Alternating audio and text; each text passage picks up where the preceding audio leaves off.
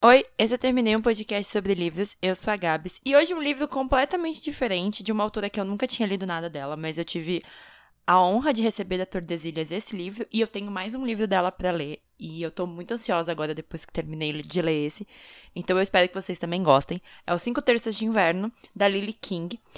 É um livro de contos, tem 10 contos, e eles vão contar sobre sentimentos humanos num geral, assim. É, é sobre a experiência humana de existir, basicamente. É um livro muito doido, os contos são muito diferentes, as localizações dos contos são muito diferentes. A maior parte deles se passa na Europa, mas em períodos muito diferenciados, assim, pré-segunda guerra, pós-segunda guerra, e você fica, gente, o que está acontecendo? 1958, e você fala, cara, mas espera. E aí você entende que espaço e tempo, às vezes, para algumas situações, não há necessidade de você conhecer um pouco sobre isso. Porque o que ela quer passar não é o lugar, não é o espaço, não é o nome do personagem, mas é o sentimento que aquele personagem está tendo. Então, muitos dos textos não tem nome dos personagens, então você fica meio confuso.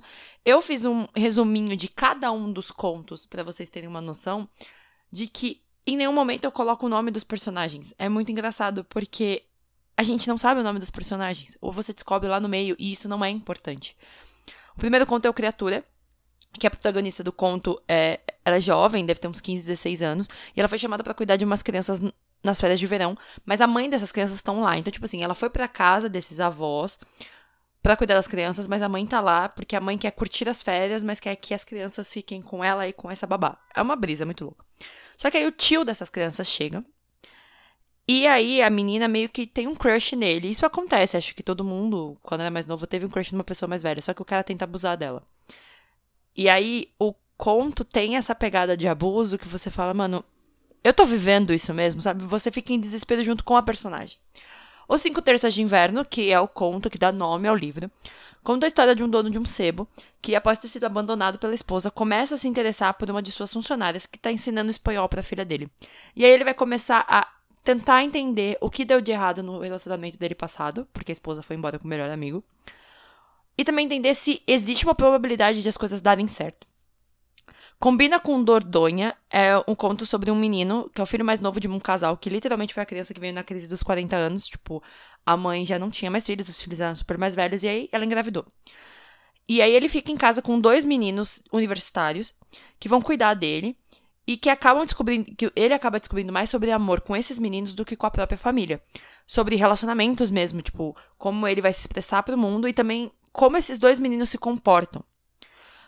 Mar do Norte é a história de uma mãe e de uma filha que vão para uma ilha para tentar reviver o seu relacionamento, já que o pai delas, né, da menina, faleceu do nada há dois anos. E elas não conseguem conversar sobre isso. Elas vivem um luto, cada uma separada, mas elas não conseguem conversar sobre isso. O Linha do Tempo é a história de uma moça que se mudou para casa do irmão para fugir do seu passado, do seu relacionamento passado, e eu não vou contar aqui porque esse é o plot do relacionamento dela. Mas acaba encontrando mais sobre ela mesma e sobre família do que ela imaginava indo morar com esse irmão. O Hotel Seattle é a história de um rapaz que demora a se aceitar gay, e quando ele faz isso, ele vai contar pro melhor amigo dele da faculdade. Só que esse amigo acaba sumindo da vida dele. Hum, tipo, fica chocado e vai embora. Até que anos depois esse amigo liga para ele querendo reencontrá-lo. E aí dá muito ruim. Juro por Deus, esse conto é muito, muito tenso. Esperando por Charlie é um conto muito curtinho, mas conta a história de um avô de 91 anos que tá num quarto de hospital com a neta que sofreu um acidente e tá em coma e ele tá conversando com ela porque ele quer que ela volte. Ele não quer que ela morra. O Marsada é a história de um pai que ressurgiu do nada após anos e acaba sendo um mistério para a filha e para as amigas dela que jogam bridge na casa dela naquele mesmo dia. Sul é a história de uma mãe recém-divorciada que viaja com seus filhos para o sul e acaba tendo uma conversa muito foda com a filha mais, no... mais velha, mas assim, ela é nova ainda, sobre o que é mentira. E o último conto, que é O Homem na Porta, a história de uma mãe escritora que está tentando terminar seu manuscrito até que alguém bate na porta dela e lhe entrega seu próprio livro que ela está escrevendo. Então, assim, tem muitas questões nesse, nesse livro. Fala sobre amor, sobre tristeza, sobre desespero, sobre mentira, sobre o que é relacionamento, sobre não querer perder as pessoas, sobre tentar fugir dos seus próprios medos.